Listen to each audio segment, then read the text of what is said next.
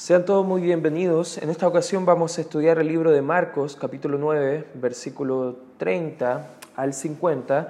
Y el tema que vamos a estar hablando en esta hora, vamos a estar considerando la verdadera grandeza del cristiano. Y justo el tramo de Marcos capítulo 9 viene a hablar el Señor Jesucristo acerca de cómo debe ser el servicio a Dios. La Biblia viene a redefinir la verdadera grandeza y viene el Señor Jesucristo a mostrarnos en este tramo de la Escritura que la verdadera grandeza no consiste en ser servido, sino que se trata de poder poner nuestras vidas en servicio, en función, en ayuda de otros. Interesantemente, la Biblia viene a mostrarnos que si tú y yo estamos interesados en poder servir a otros, otros van a estar interesados también en servirnos a nosotros. Por, ende, debes estar preocupado más en servir a otros que en servirte a ti mismo. Pero el servicio va a ser algo natural cuando entendemos quiénes somos en Cristo y cuando comenzamos a hacer lo que los hijos de Cristo deben realmente hacer, como leer su Biblia, como orar, como congregarse de forma eh, recurrente, cómo poder estar compartiendo su fe, cómo poder estar compartiendo eh, la palabra de Dios con otros, cómo poder estar también dando para que la obra de Dios se lleve a cabo. Por ende, si quieres tener la verdadera grandeza, debe comenzar a servir según lo que viene a mostrarnos el Señor Jesucristo en este tramo de la Escritura. Ahora, ¿cómo debe ser el servicio a Dios? ¿Cómo tú y yo debemos servir a nuestro Señor? Y en primer lugar, hermano, en el estudio de esta mañana, quiero que entiendas que el servicio a Dios va a requerir humildad. Fíjate lo que dice el versículo número 33 de la Escritura. Dice, y llegó a Capernaum y cuando estuvo en casa le preguntó, ¿qué disputabais entre vosotros en el camino? Mas ellos callaron porque en el camino habían disputado entre sí quién había, quién había de ser el mayor. Entonces él se sentó y llamó a los doce y les dijo, si alguno quiere ser el primero, será el postrero de todos y el servidor de todos. Y tomó a un niño y lo puso en medio de ellos, y tomándole en sus brazos les dijo, el que reciba en mi nombre a un niño como este, me recibe a mí, y el que a mí me recibe, no me recibe a mí, sino al que me envió. Aquí podemos ver que el Señor Jesucristo viene a cambiar la discusión de los discípulos quizás de quién iba a ser el más grande, quién iba a ser el más importante en el reino de los cielos. Quizás podríamos estar imaginándonos la escena donde los discípulos en el camino, quizás podría estar Juan, Pedro y Jacobo, estando colocándose en una posición más alta que los demás, porque quizá habrían estado observando en el monte la transfiguración del Señor Jesucristo y, y pensar que ellos eran más dignos quizás que los otros nueve, o quizás algunos podrían estar viendo que ellos estaban realizando mientras que ellos estaban teniendo una experiencia de poder estar compartiendo en comunión con el Señor esa oración, ellos estaban sirviendo a Dios y por ende ellos podrían verse como los más dignos, pero acá el Señor Jesucristo toma a un niño, a un bebé, y que lo muestra como un símbolo, un ejemplo de sumisión y humildad, lo coloca en medio de ellos y redefine que realmente es el servicio. La verdadera humildad significa simplemente conocerte a ti mismo, aceptarte a ti mismo, ser tú mismo y entregarte a ti mismo por los demás. Servimos porque amamos a Dios. Servimos porque queremos honrar a las personas. Servimos porque queremos glorificar a Dios a través de nuestro servicio a otros. Y eso debemos hacerlo entendiendo quiénes somos en Cristo, entendiendo cuáles son nuestros talentos, cuáles son nuestras habilidades, cuáles son nuestros dones y todo eso en ponerlo en servicio en nuestra iglesia local para poder ayudar, servir, glorificar a Dios. La filosofía del mundo es que usted es grande si otros están trabajando para usted. Pero el mensaje de Cristo en este tramo de la Escritura es que la grandeza va a provenir de nuestro servicio a los demás. No se trata, hermanos, de cuánto nos están sirviendo a nosotros. No se trata de cuánta gente viene a la iglesia y podemos congregar. No se trata, hermanos, de cuántos hermanos están a nuestro cuidado. Hermanos, se trata de cuánto estamos nosotros invirtiendo y sirviendo a otros. La palabra niño y siervo, interesantemente en el idioma arameo, son la misma palabra. Y, quizás el Señor Jesucristo de una forma intencional viene a colocar a un niño como el ejemplo del servicio, como el ejemplo de humildad, de sumisión delante de estos discípulos para clarificar un poco cuál es la idea real del servicio cristiano. El creyente debe tener el corazón de un siervo y hacerlo con humildad y sencillez. Hermanos, ¿de qué sirve si realmente estamos sirviendo a Dios no con un corazón de siervo por amor a Él y por amor a los demás, sino que con un amor propio de solamente tener vanagloria, de tener una gloria momentánea en la iglesia? Tristemente, hay muchos líderes espirituales hoy en día que están sirviendo a otros solamente por beneficio propio. La Biblia viene a dar muchas advertencias al respecto. Incluso quizás nosotros somos responsables de poder estar denigrando la imagen de la verdadera grandeza de Dios y la Biblia muestra que el verdadero siervo, el siervo humilde del Señor, ese sí es grande en el reino de los cielos. No esos siervos arrogantes, no esos siervos que solamente sirven cuando el pastor le da la oportunidad a lo mejor de un ministerio público, de enseñanza, de alabanza o algo visible, hermano. No, usted y yo debemos estar dispuestos a ser siervos, a ser eh, eh, servidores de otros, incluso en los servicios que nadie quiere hacer. Hermano, nadie quiere quizás poder limpiar baños, porque no es algo de, de tanta honra para el mundo, pero sí es mucha honra para el Señor. Quizás nadie quiere estar cuidando a bebés en sala cuna, pero cuánta necesidad hay también de poder servir a estos pequeños. Cuánta necesidad hay también de que las familias que vienen a la iglesia puedan escuchar el mensaje de la palabra de Dios de forma tranquila, de forma, de forma calma, mientras que usted escucha la palabra y quizás usted puede estar sirviendo la sala cuna, hermana, y usted puede decir, pero esto no es tan digno, esto no trae tanta gloria al Señor. Pero si usted lo hace con un corazón humilde, que de querer servir a otros, con un corazón dispuesto a ser de bendición a otro, usted está trayendo mucha gloria al Señor. Ningún servicio hermano es indigno delante del Señor. Ninguna posición dentro de la iglesia es menos digna que la otra. Nadie en la iglesia puede ser más o puede ser menos por una posición. Hermano, no estamos hablando acá en la escritura de una posición. Los discípulos estaban hablando de una posición. Pero el Señor estaba hablando de una actitud del corazón, de humildad, de la verdadera grandeza, de no buscarnos servir a nosotros mismos. Por ende, eh, ¿cómo debe ser el servicio a Dios? En primer lugar, hermano, debe entender que el servicio a Dios requiere humildad. En segundo lugar, hermano, también el servicio a Dios requiere unidad. Fíjate lo que sigue diciendo la escritura en el versículo número 38. Dice, Juan les respondió diciendo, Maestro, Hemos visto a uno que en tu nombre echaba fuera demonios, pero él no nos sigue. Y subraya esa frase, él no nos sigue. Y se lo prohibimos porque no nos seguía. Pero Jesús dijo, no se lo prohibáis, porque ninguno hay que haya que haga milagro, perdón, en mi nombre que luego pueda decir mal de mí, porque el que no es contra nosotros, por nosotros es. Y cualquiera dice la Biblia, que os diere un vaso de agua en mi nombre, porque sois de Cristo, de cierto os digo que no perderá su recompensa. Probablemente este hombre, al no ser parte de los doce discípulos, ya había como un pequeño orgullo en el corazón de los discípulos a ser del grupo selecto de los doce del Señor Jesucristo.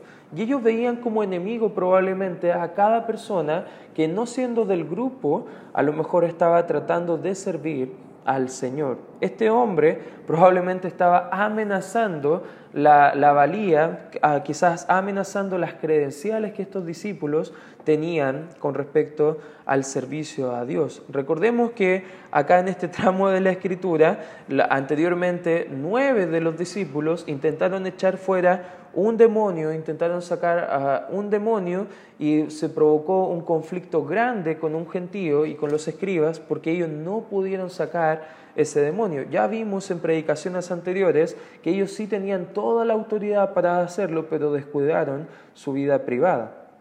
Por ende, ellos podrían ver a este nuevo hombre que sí no era del grupo de los doce, pero sí estaba pudiendo sacar fuera demonios. Interesante que a pesar de todo lo que ellos podrían llegar a ser, habían personas lejos de ellos, lejos de ese grupo selecto, que estaban haciendo las mismas funciones, incluso más grandes, no siendo de su equipo. Quizás acá Juan sintió que era necesario defender a los discípulos, porque ellos no podían haber eh, echado fuera a los demonios. Quizás se veía la necesidad de respaldar lo que ellos hacían, pero el Señor Jesucristo en Marcos 9 viene a compararnos, a compararse ellos, que el que no es contra nosotros, por nosotros es hermano.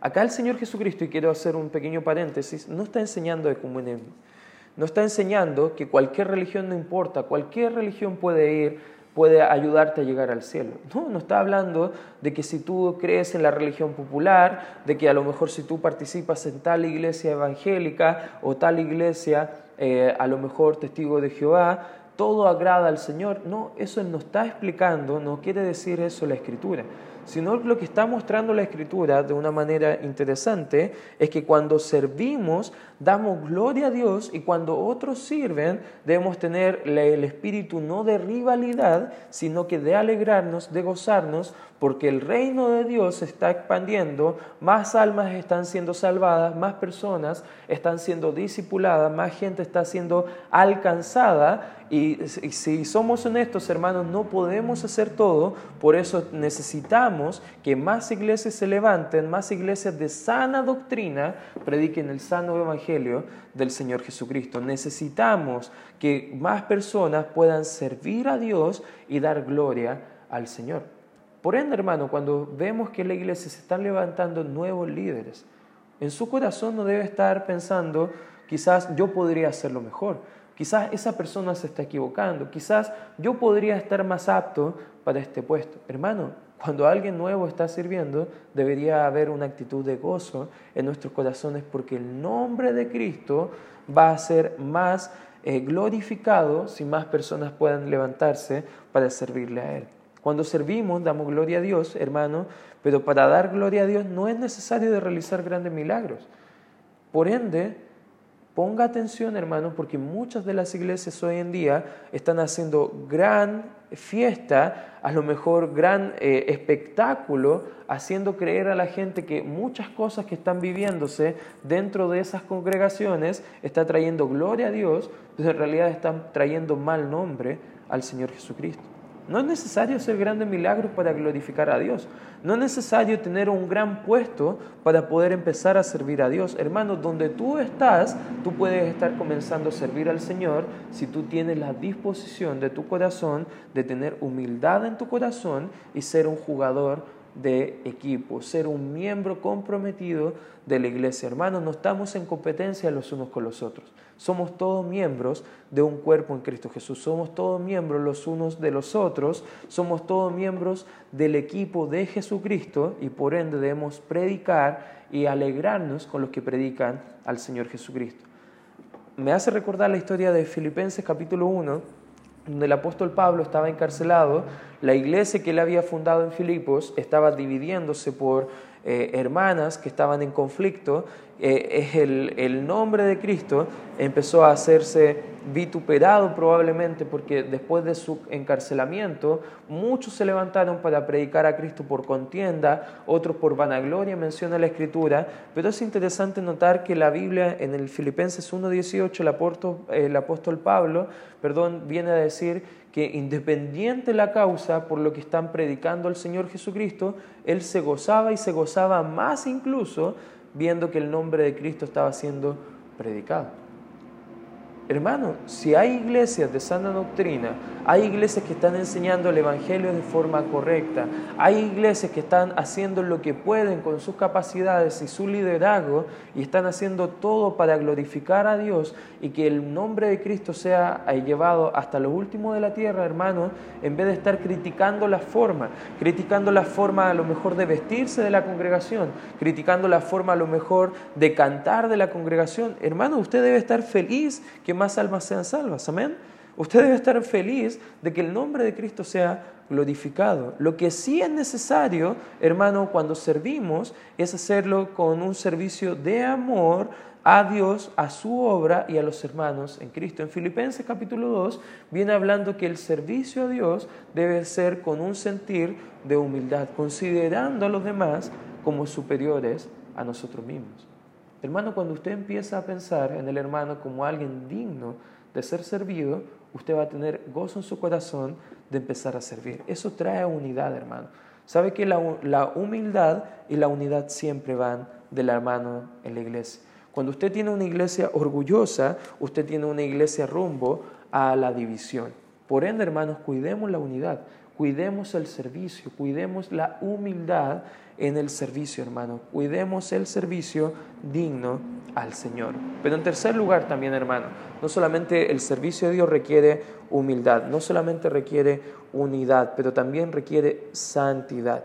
En los tramos siguientes, en el versículo 42 en adelante, Jesús viene a mostrar la necesidad de la santificación dentro del grupo de cristianos. En el versículo 42 viene a mostrar y dice la Biblia, cualquiera que haga tropezar a uno de estos pequeñitos, de estos servidores que creen en mí, dice la Escritura, mejor le fuera que si, que si se le atase a una piedra de molino al cuello y se le arrojase en el mar, si tu mano te fuera ocasión de caer, córtala. Mejor te es entrar eh, en la vida manco que teniendo dos manos e ir al infierno, al fuego que no puede ser apagado, donde el gusano de ellos no muere y el fuego nunca se apaga. Y si tu pie, y ahí sigue mostrando y repitiendo la idea del pie, del ojo, y viene a reiterar la idea mostrando el castigo eterno en el infierno. El versículo número 49, para avanzar un poco con el mensaje de esta, de esta ocasión, dice el 49, porque todos serán salados con fuego y todo sacrificio será salado con sal. Buena es la sal, mas si la sal se hace insípida, inservible, ¿con qué la sazonaréis? Tened sal en vosotros mismos, dice el Señor, y tened paz los unos con los otros. Viene a volver a tocar la idea de la unidad, hermano. ¿Sabes qué, hermano? No podemos ser un pueblo unido si no estamos conservando la santidad dentro de la congregación. Jesús continuó explicando el peligro de hacer que las personas tropiecen y dejen de servir al Señor.